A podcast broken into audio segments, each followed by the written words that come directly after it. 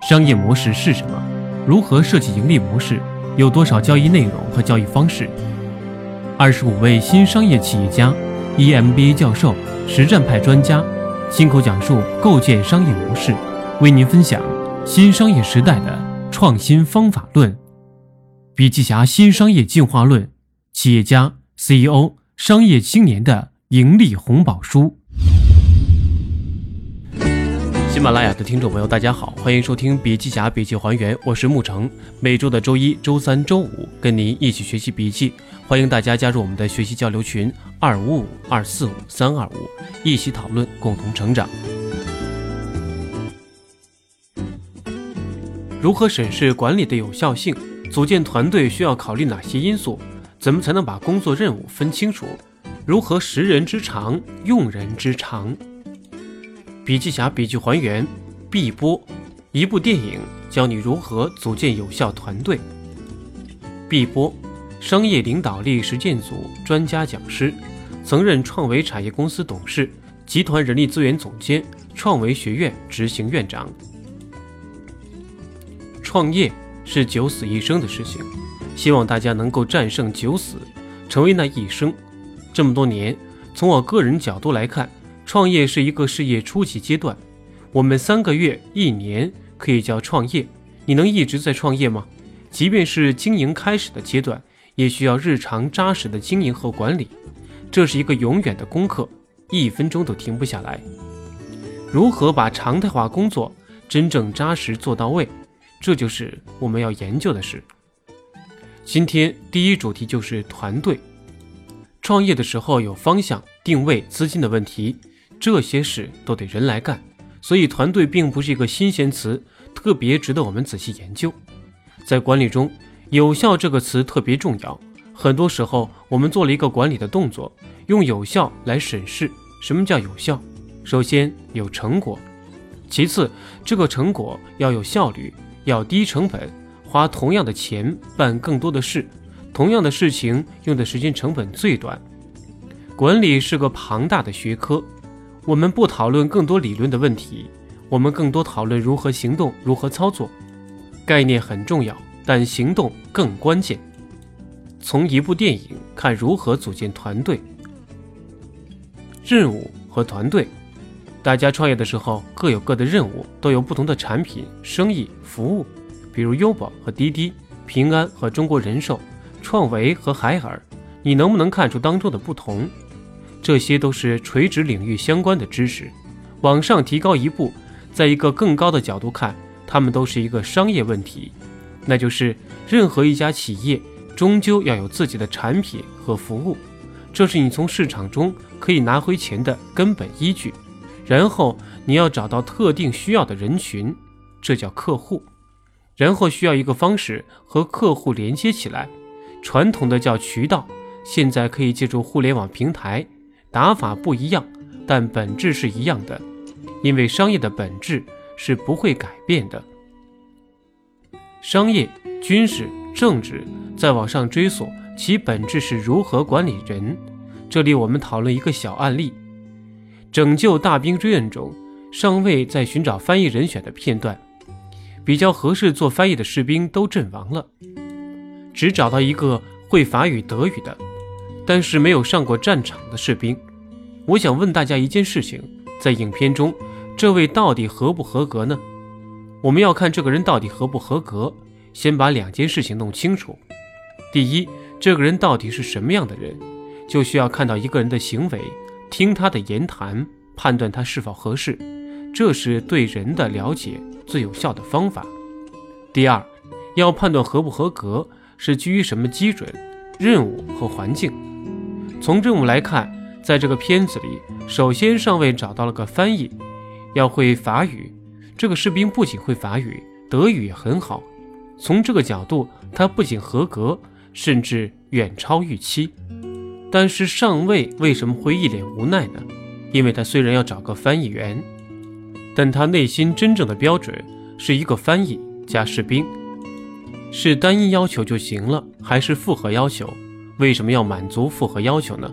关键在于我们要看整体的需求，往上放到团队的层面去考虑这个问题。上位在做什么？组建团队。建立团队，你要判断这个事情需要几个人搞定，一个人不能搞定就得组团，组团多个人的事情就复杂多了。什么叫团队？团队是一个针对任务的概念，没有任务不存在团队的说法。你要把一个好的想法实现，一个人不行，所以你要组建团队，需要不同的人组合在一起才能完成一个事，并不是因为要创业。完成业务来组建团队的，相对事业而言，团队是一个比较长期的概念，也是一个随时的概念。随时有个任务要干，就需要组建一个团队。创业过程中，要在某一个区域开发新的市场，或者加一个功能，要找几个人去干，那就随时出现任务，随时要组建团队去干。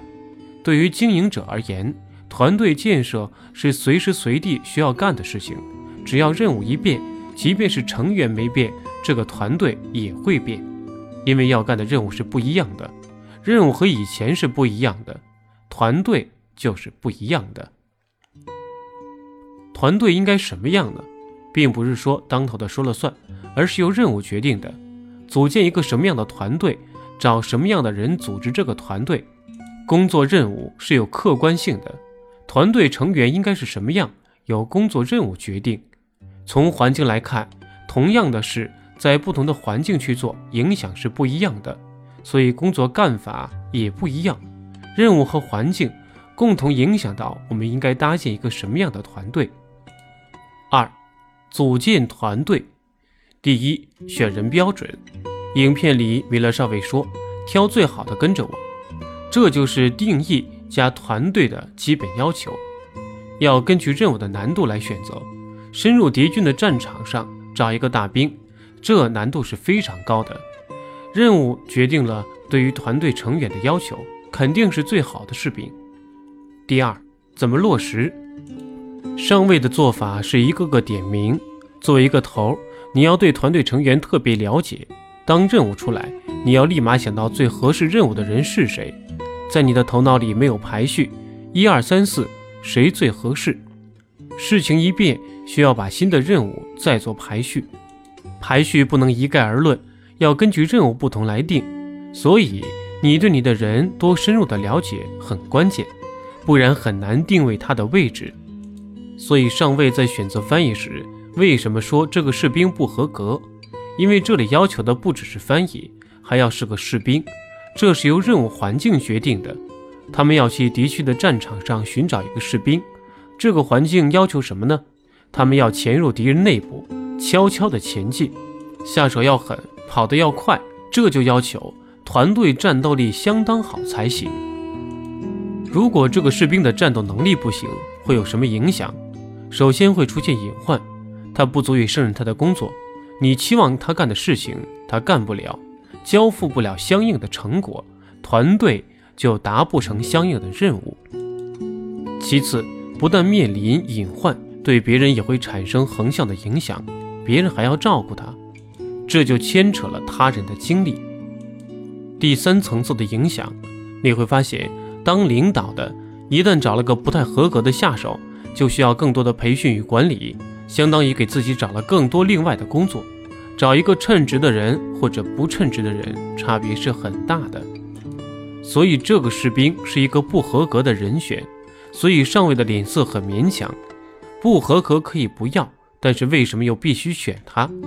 我们想要找一个最合适的人，但现实中你能不能找到他，要付出多大的代价去找？这期间要付出多少时间资源、精力资源？在影片里，上校已经没有时间去找。这个任务是有时间限制的，这就是在决策中我们面临的一个难题。随着时间的推移，做决策的正确的可能性是提高的，但随着时间的推移，决策的价值是在下降的。如果你此刻知道明天股市收盘，你现在做的决定是相当有价值的。但是如果在明天股市收盘之后做出这个决定，人人都知道，其价值就没有意义了。所以，作为决策者，在一定时间区域之内要做出决策，否则就毫无意义了。除了时间因素，还有一个因素是可选项。在这个影片里，你看到几个候选人？在这个影片中，只有一个候选人是没得选，所以在你的团队中，如果出现别无选择的情况，那就只能留给自己一个很大的隐患。你要选择一个人，那就要找几个可以选择的人作为备选。总结一下，从这个电影片段可以看出，组建团队的一条逻辑线：一，根源是任务，不同层级的任务都需要动用到团队。二，如果需要动用团队，你会发现任务会提出客观性的要求，团队应该是什么样的，以及加入团队的人应该符合什么标准。三，怎么分析任务？四，面对一个人选时，怎么判断他是不是合格？基于任务找出基本用人标准，看可选资源是否合适，如果不合适，要在哪些方面做出调整？分析任务的工具，怎么能把任务分析清楚？要看任务对人有哪些要求。这里给大家推荐一些工具：三层次叠加法，彻底理解任务，理清对人的要求。三层次叠加法涉及位置、场景、效果。第一，位置，大家都看过很多公司的组织框架图，你会发现每个公司的业务不太一样，但是。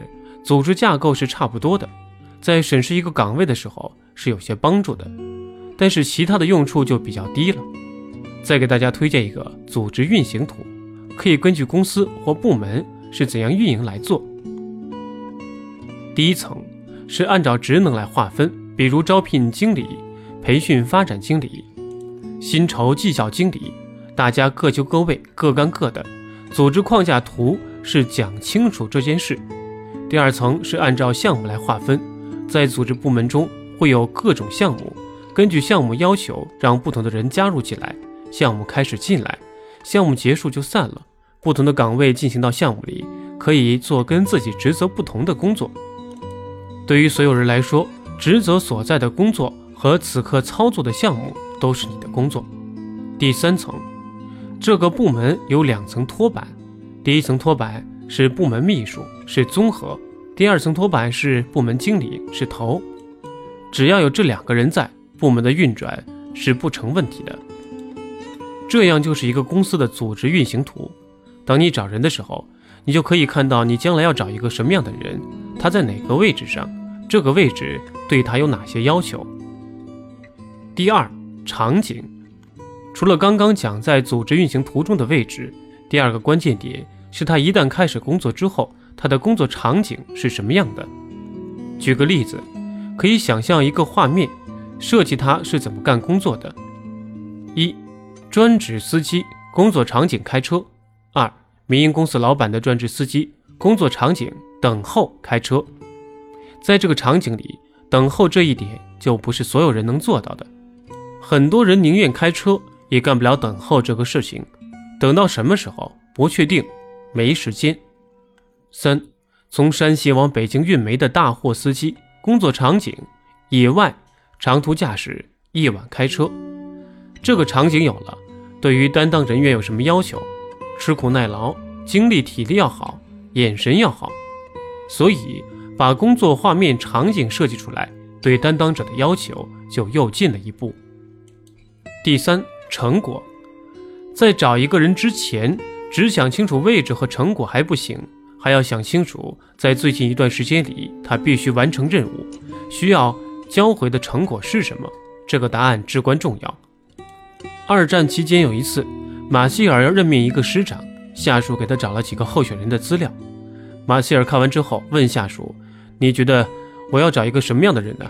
下属说：“将军，您亲自下达命令是找一个师长。”马歇尔说：“找一个师长，有可能来面对一个新兵师，也有可能是接收从前线撤下来的、打败的残了的部队，还有可能面对马上要上战场的师。只要知道这些面对的情况，才能找对对的人选。这一次，他们要找的是一个新兵师的师长，肯定要一个擅长新兵训练的人选。一个人上任之后，在你关注的时间之内。”需要完成任务，交回什么成果？你对某位候选人是不是有信心，相信他能教会这个成果？这就是基于成果去考虑一个人是否胜任。把这三个层次一层层深入推进，越来越具体，我们就能看出需要找的人应该是什么样的人。三层叠加法主要功能就是帮你找工作要求要找的人，看一个人是不是合适。识人之长，用人之长。刚才研究的是事，接下来帮助大家研究人，怎么看待电影翻译合格合不合格呢？用梯形表分析这个人的优缺点，优点打个对号，缺点画个圆圈。优点：法语、德语，服从、努力、年轻。绘图。弱点：作战经验、抗压、胆小、瘦弱。这些优缺点是分析一个人的基础，并不是结论。结论要接受以下几个规则的检验：相关性原则。什么是相关性原则？举个例子，你看我算浓眉大眼吗？那我可不可以凭我的浓眉大眼去 NBA 混饭吃呢？浓眉大眼算是优点，但与 NBA 毫不相关，所以这个优点就不符合我们相关性的原则。即使静态分析，你有某个优点长处。还需要和任务联系起来，这就是相关性原则。优点的几点中，哪些是相关的？我们去掉不相关的，留下相关的。在这个相关的原则之前，要明确一个基础的问题：长处。什么是长处？分析什么是长处，我们要借助一个概念：优势。一个人做一件事情有稳定并卓越的表现，那他在这件事情上就有优势。稳定和卓越是两个关键词，卓越就是干得比别人好，稳定就是一直干得比别人好。构成优势的三要素：第一，知识。有些人只有知识，没有技能和才干，比如《天龙八部》当中的王语嫣，知道各种功夫，但是不会练。第二，技能，知道并且会做，能操作。技能是体现在行为上。第三，才干。才干指的是一个人的感知、思维、行为三方面的模式。感知、认知，你是怎么感知这个世界的？婴儿通过触觉和口唇感知外界，成人通过听看感知世界。思维分为积极的思维、消极的思维。举个例子，半瓶水，你看到的是只剩半瓶水，还是还有半瓶水？这就体现了思维的不同。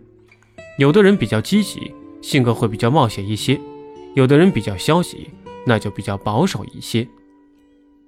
行为，行动派，行动速度快；思考派，琢磨方法再行动。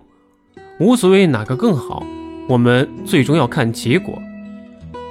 知识技能是可以通过勤奋习得的，才干是先天的，虽然后天可以通过学习苦练来增强能力。但勤学苦练解决不了才能高低多少的问题。知乎上有个比较著名的问题是：天赋重要还是努力重要？有一个回答比较经典：有天赋相当于地下金矿，勤学苦练相当于挖掘过程，努力决定你能达到的下限，天赋决定你能达到的上限。很多人努力程度低，根本没有达到需要拼天赋的程度。我们分析一个人的长处。知道优势代表长处，知道了长处分为知识、技能和才干。那我们回去分析这个士兵，你会发现他哪里行，哪里不行，有哪些不行的地方是通过训练可以习得的。比如枪法不好可以练习，但不稳定、不机灵是属于先天方面的，是无法通过训练习得的。没有人百分百符合任务的需求，能符合五成就非常不错了，能符合六成。那就是要满足了。当我们选择一个人才的时候，要看欠缺哪几成。如果是知识技能，那可以通过后天的培训来获得；如果是才干，那就没治了。把优势三要素结合我们的梯形表，就可以分析出一个人他的知识、技能和才干是否符合你任务的需求。长处。被绩效证明的长处可视为真的长处，这是德鲁克一贯的思想。一个人学历高、人品好、口碑好、有潜力重不重要？这些都重要，但是这些所有的一切必须转化为绩效，要干出结果来。如果一个人拥有再多，不能转化成扎实的成果，对于经营管理者来说就没有意义。只有被绩效证明的长处，方可视为真的长处。做一个创始人，一个团队的管理者，当你面对具体人员进行选拔时，应该怎么用呢？识人之长，用人之长，可以用到下面五个问题。德鲁克用人五问：一、此前哪方面的工作他确实做得很好？二、这些出色的表现所展现出的能力是什么？才干是什么？你哪些方面做得好？是通过什么支撑？三、哪些方面的新工作他可能做得更好？当一个人的才干和能力是相同的。那他的能力是否能支撑他胜任新的工作？四，为了发挥他的长处，他还应该在学习获得哪些知识技能？